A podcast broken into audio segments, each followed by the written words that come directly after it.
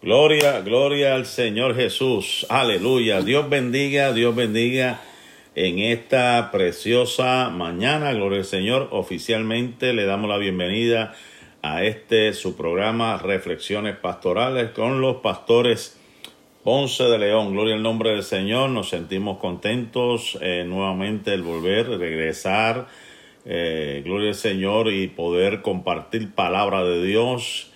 Eh, como ya llevamos un tiempito en el libro de los salmos, ¿verdad? Ya llevamos eh, 84 salmos completados y hoy pues mi esposa le toca el salmo número 85. Así que vamos a orar para comenzar este salmo. Padre eterno, Dios de amor y misericordia, te alabamos.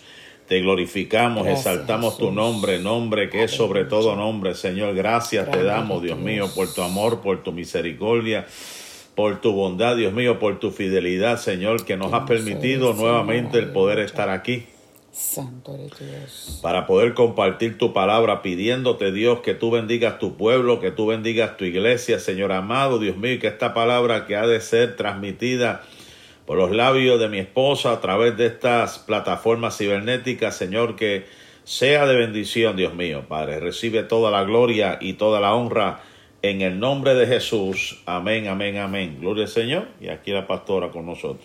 Amén. Muy buenos días. Dios les bendiga. Muchas gracias le damos al Señor, ¿verdad? Porque nos da la oportunidad nuevamente de compartir la palabra del Señor. Y hoy en el Salmo número 85, un día que el Señor nos ha regalado más de vida para adorarle, para bendecirle, para servirle.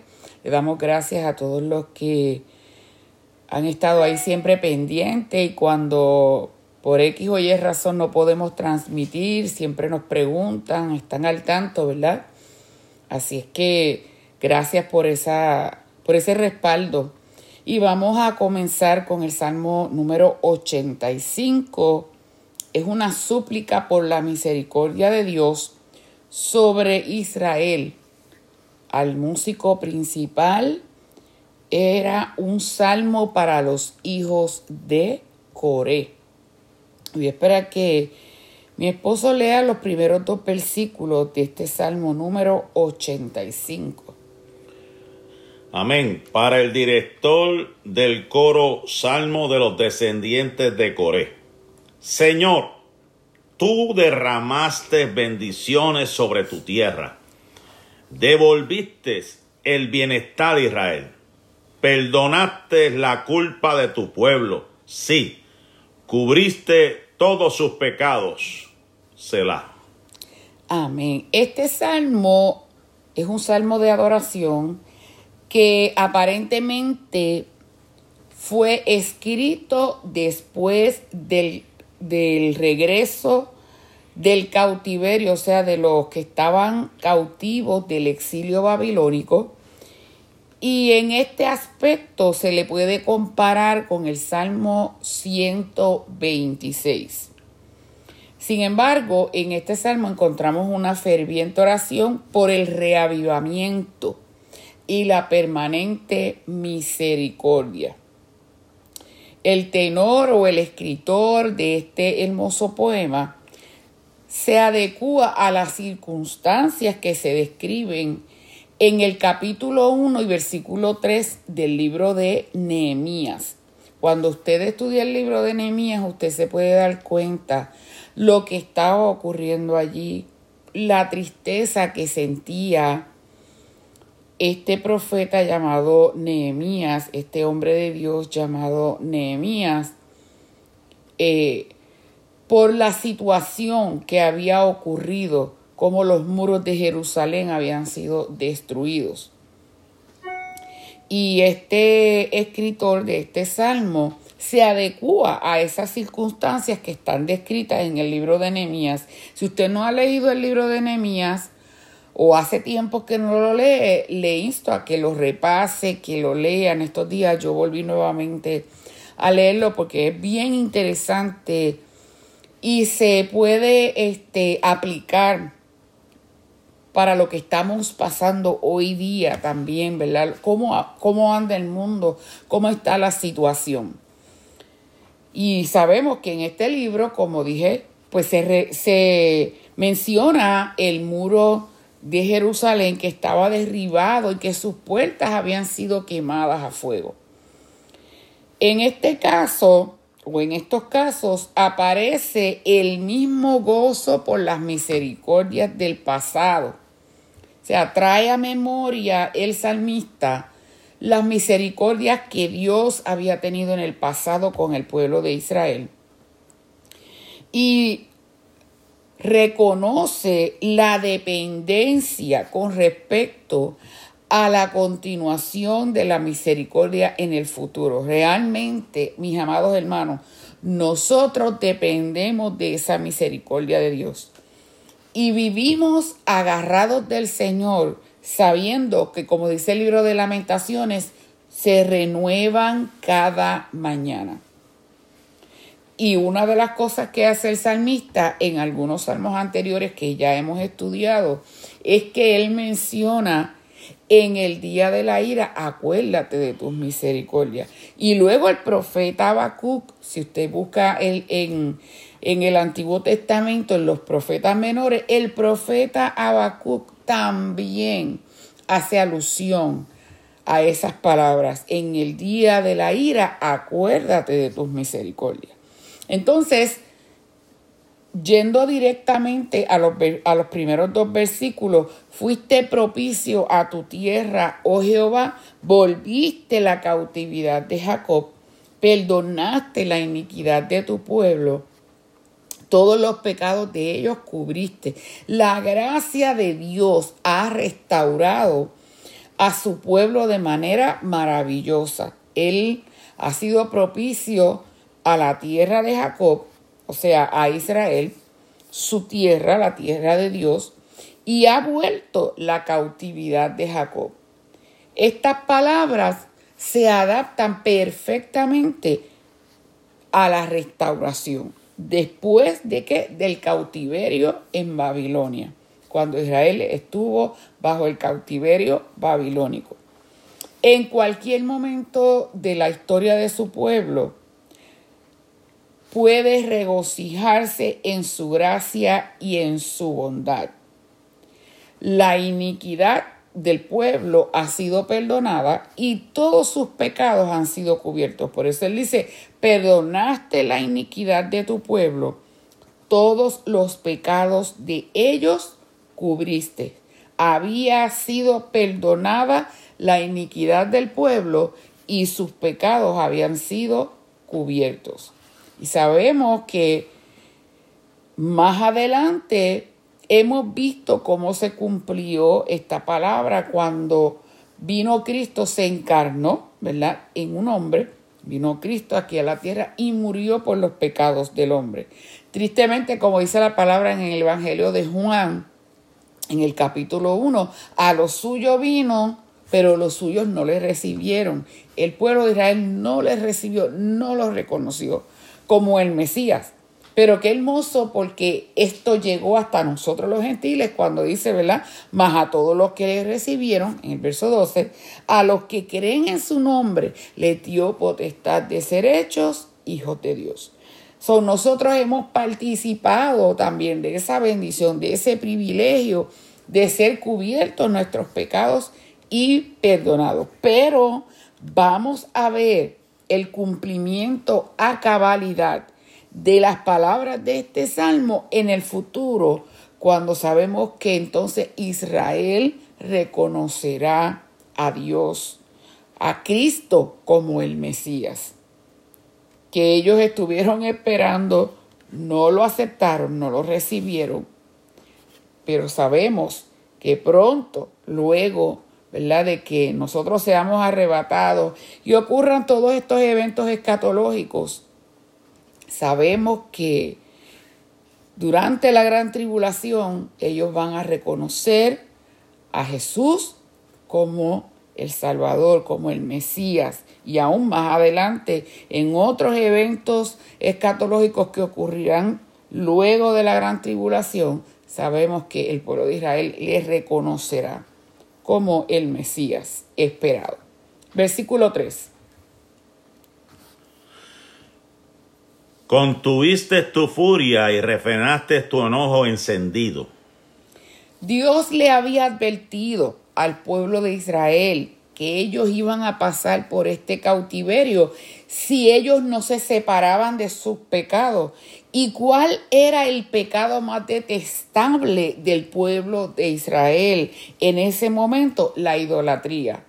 Israel, sabemos que cuando leemos la historia bíblica, hoy estaba bien, hoy estaba cerca de Dios, hoy estaba adorando a Dios, hoy estaba exaltando el nombre de Dios, pero de repente, cuando se juntaba con otras naciones extranjeras, comenzaba a hacer las prácticas de estas otras naciones, comenzaban a adorar ídolos, a adorar a otros dioses y dejaban o echaban de lado a, nuestro Dios, al Dios verdadero.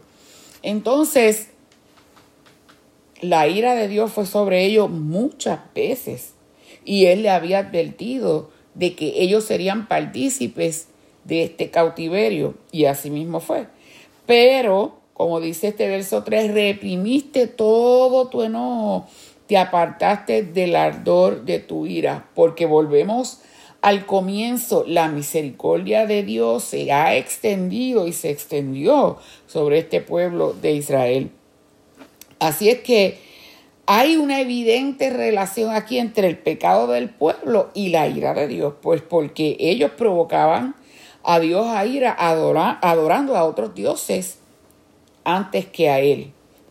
El primero debe limpiarse de manera concluyente antes que pueda esperarse que la segunda ira se aparte de sobre el pueblo.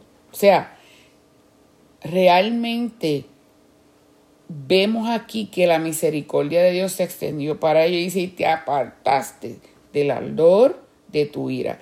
Y en el futuro lo vamos a ver mejor cumplido. Versículo 4 y 5. Ahora restauranos, oh Dios de nuestra salvación, aparta tu enojo de nosotros una vez más. ¿Seguirás enojado con nosotros para siempre? ¿Extenderás tu ira a todas las generaciones? El favor de Dios no era una garantía de, de inmunidad contra las dificultades. El salmista que sabía esto, él está pidiendo que las dificultades no sean mayores que la capacidad del pueblo de soportarlas. Por eso en el verso 4, Él pide, restauranos, oh Dios, de nuestra salvación y haz cesar tu ira de sobre nosotros. Y en el verso 5, ellos empiezan a preguntarle, ¿tú vas a estar enojado contra nosotros para siempre? extenderás tu ira de generación en generación, porque ellos pensaban que ese coraje o esa ira que Dios había derramado sobre ellos no iba a cesar nunca. Y sabemos que fueron 70 años de cautiverio que el pueblo de Israel pasó. Y fue fuerte lo que ellos vivieron. Sufrieron humillaciones, pasaron muchos momentos muy difíciles. Pero llega el momento en que ellos levantan ¿verdad? sus ojos al cielo y comienzan a preguntarle a Dios, ¿hasta cuándo tú vas a seguir enojado con nosotros? ¿Vas a extender esa ira a todas las generaciones o solamente este, va a cesar? Porque ya no podemos, se sentían, ¿verdad? Eh, agobiados. Pero realmente sabemos que esto fue algo que ellos habían buscado por su desobediencia, por la idolatría. Versículos 6 y 7. No volverás a darnos vida para que tu pueblo pueda alegrarse en ti. Muéstranos tu amor inagotable, oh Señor, y concédenos tu salvación. Ahí ellos nuevamente le preguntan a Dios, vas a volver a darnos vida para que tu pueblo se regocije en ti. O sea, era tan fuerte quizás ese sentimiento de soledad, de abandono que ellos tenían, sentían dentro de sí mismos, que le preguntan a Dios, ¿no nos vas a volver a dar vida para que tu pueblo se regocije en ti? Y mire cómo dice el verso 7, muéstranos, oh Jehová, tu misericordia y danos tu salvación. O sea, necesitamos un reavivamiento espiritual. El énfasis en el texto hebreo está en ese pronombre tú, porque solamente Dios puede reavivar los corazones entristecido y las esperanzas desmoronadas de su pueblo. Solamente Dios puede hacerlo. No hay ningún hombre que pueda entender a cabalidad la magnitud del dolor del corazón de un ser humano. Solamente Dios, que conoce lo más íntimo de nuestros corazones. El resultado será que tu pueblo se regocije en ti no simplemente por las bendiciones materiales que va a recibir, sino en el dador de todo buen don o de todo don bueno y perfecto. Tu misericordia es el cariño, es el amor fiel y duradero, la fidelidad de Dios a sus promesas. Por eso dice, muéstranos, Jehová, tu misericordia y danos tu salvación. O sea, solamente el amor de Dios es duradero, solamente el amor de Dios es eterno. Por lo tanto, es importante, ¿verdad? Para ellos que Él tenga esa misericordia, piedad de ellos, que les muestre su salvación en medio de su tribulación. Versículos 8 y 9.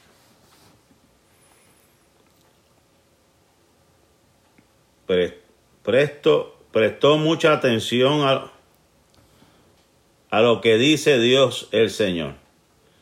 Pues Él da palabras de paz a su pueblo fiel, pero no le permita volver a sus necios caminos. Sin duda, no, ¿verdad? Sin duda, la salvación de Dios está cerca de los que le temen por lo tanto, nuestra tierra se llenará de su gloria. Esta es versión nueva, traducción viviente. Dios bendiga a los que se han estado conectando. También por aquí, eh, hermana Rosa, hermana, esa es mi mamá, Carmen Cintrón. Dios le bendiga, gloria al nombre del Señor en esta mañana. Amén. Del mismo modo, como les hice mención al comienzo, del mismo modo como Habacuc monta guardia en su torre de vigía para escuchar lo que el Señor le tenía que decir.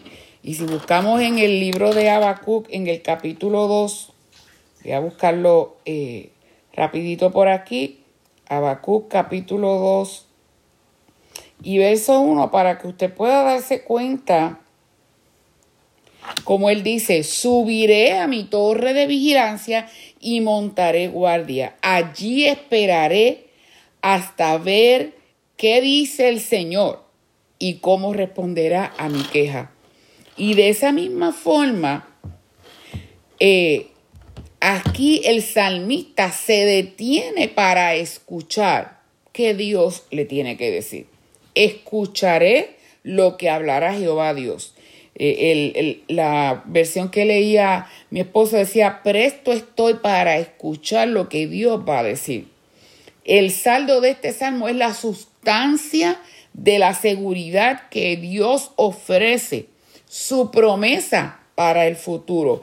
Escucharé lo que hablará Jehová Dios porque hablará paz a su pueblo y a sus santos para que no se vuelvan a la locura. Por eso yo les decía hace unos segundos atrás que esto es un salmo de lo que se llama en teología la ley de doble referencia. Lo hemos cumplido en el pasado y lo veremos cumplido en el futuro de Israel también. Y hermanos, si realmente Dios no escucha o no escuchara nuestra oración, nuestro ruego, ¿a dónde estaríamos nosotros? Con todo lo que está ocurriendo en el mundo, que cada día que nos levantamos, nos levantamos con una noticia eh, desagradable, con cosas fuertes que están ocurriendo en el mundo, con cambios climatológicos, con cambios este, en las relaciones de los países, con tantas cosas que están ocurriendo. Pero nosotros sabemos que nuestro refugio es el Dios de Jacob. Y a Él clamamos y Él nos escucha, Él nos oye. Por lo tanto, el salmista está reafirmando, hablará Jehová Dios, paz a su pueblo y a sus santos. La locura, tanto aquí, ¿verdad? Como en otros lugares de la Biblia, no significa simplemente tontería o perder la cordura, sino intención malvada y pecaminosa. O sea, para que la gente no se vuelva a la locura, no se ponga a hacer cosas desagradables a Dios, no se vuelva loco en otras palabras, no se separe de Dios, no se aparte del Señor, no se agobie entre tantas descripciones que podríamos darle a esto en esta hermosa mañana, sabemos que nosotros este, tenemos la confianza y que dependemos de nuestro Dios. Ciertamente cercana está su salvación a los que le temen. Qué lindo, lo importante es mantenernos cerca de nuestro Dios, confiados en Él. No importa que el mundo ande patas arriba, que todo lo que ocurra a nuestro alrededor sea algo fuerte, algo que parece negativo en medio de toda la hecatombe, de toda la crisis que se pueda vivir en el mundo, hay una esperanza y nuestra esperanza está en Dios. La liberación de Dios está cercana. Eh, hablando ahora, aplicándolo nuevamente a Israel, sabemos que, ¿verdad? Dentro de poco ellos van a disfrutar de muchos beneficios del Señor. Y esa liberación también está cercana para nosotros, para los que le tememos Nunca Él se encuentra lejos del alma honesta, sincera y que le busca en espíritu y en verdad. La gloria es la presencia manifiesta de Dios en medio de su pueblo. Por eso dice, para que habite la gloria en nuestra tierra. Israel está esperanzado en que esto ha de ocurrir todavía y nosotros también, aplicándolo a nosotros también los gentiles, sabemos que vamos a habitar en una tierra eh, que el Señor nos ha prometido, ¿verdad? Y vamos a disfrutar de esa gloria, de esa presencia manifiesta de Dios en medio de su pueblo. Ya lo estamos disfrutando, pero lo vamos a disfrutar a cabalidad los versículos del 10 al 11. Versículos del 10. El amor inagotable y la verdad se encontraron. La justicia y la paz se besaron. La verdad brota desde la tierra y la justicia sonríe desde los cielos. Vemos aquí, ¿verdad? Paralelos poéticos en este salmo en estos versos. Es como si hubiera salido la misericordia por ahí, por algún lugar, y la verdad por otro lugar, y hubieran dicho, tú subes por aquí y yo subo por allá y nos vamos a encontrar en un punto de encuentro. Ahí nos vamos a unir en ese punto de encuentro. Y el punto de encuentro es el punto más seguro, porque Dios tiene puntos de encuentro. Si sabemos dónde Dios se encuentra, ya fuimos bendecidos. Hay lugares donde Dios quiere encontrarse con nosotros. Él está en todo lugar. Fíjese, hay algo muy diferente en esto que vamos a mencionar. Cabe resaltar que Él está en todo lugar, pero no se manifiesta en todo lugar. O sea, Él está en todo lugar, pero Él busca lugares donde quiere manifestarse a nuestras vidas. La misericordia y la verdad se encontraron. La justicia y la paz se besaron. ¿Cuándo se encontró la misericordia y la verdad? ¿Y en dónde? ¿En qué punto de encuentro relacionado con nosotros? La Biblia dice que en Adán todos mueren. En Adán todos pecamos y que la paga del pecado es que es muerte. Sin embargo, Dios escogió un lugar para que nosotros fuéramos salvos, para que su Hijo fuera a muerte y muerte de cruz. Y en la muerte, esa muerte de cruz, estaba la misericordia, el amor, porque Él tuvo misericordia de nosotros. Dios sabía que íbamos camino al infierno, que íbamos camino a la perdición, pero su amor y su misericordia se extendió hacia nosotros y envió a Cristo para que muriera por los pecados de nosotros, del pueblo, del hombre, del ser humano, y así como en Adán todos mueren, dice la Biblia, que en Cristo somos todos vivificados, porque cuando llegamos a esa cruz, nos enfrentamos a esa cruz, recordamos, entendemos, nos hace reflexionar cuán pecadores nosotros somos y cuán grande ha sido el amor de Dios que ahí en esa cruz Él entregó, Cristo entregó su vida para que nosotros fuésemos salvos y para que pudiéramos disfrutar nuevamente de ese amor y de esa verdad y de esa justicia de nuestro Dios. La verdad le va, brotará de la tierra y la justicia mirará desde los cielos. O sea, Él está atento al clamor de sus hijos. Los últimos dos versos, versos 12 y 13. Sí, el Señor derrama sus bendiciones y nuestra tierra dará una abundante cosecha. La justicia va delante de él como un heraldo, preparando el camino para sus pasos. En este salmo vemos evidentemente las complejidades de la vida. En ocasiones vivimos en paz y en seguridad y de repente perdón, nos sentimos solos y a merced del dolor y de la inseguridad. perdón. Nos sentimos tristes, nos sentimos agobiados.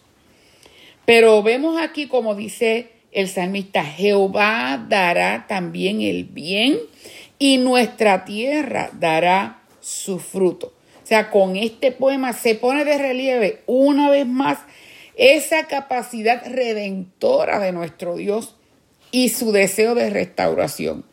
Hermano, hasta el último momento, tenemos que tener presente que hasta el último momento, hasta el, el último suspiro del hombre, Dios siempre trata de que ese hombre lo acepte, abra su corazón para él entrar al corazón del ser humano. Hasta el último hálito de vida, Él está tratando con el hombre para que el hombre sea salvo, para que el hombre no se pierda. ¿Quiénes lo rechazamos? Nosotros los seres humanos. Pero hasta el último momento Él está tratando, intentando de que el hombre sea salvo. Aunque el pueblo se sienta oprimido y en medio de la desolación y la crisis que estamos viendo que está ocurriendo.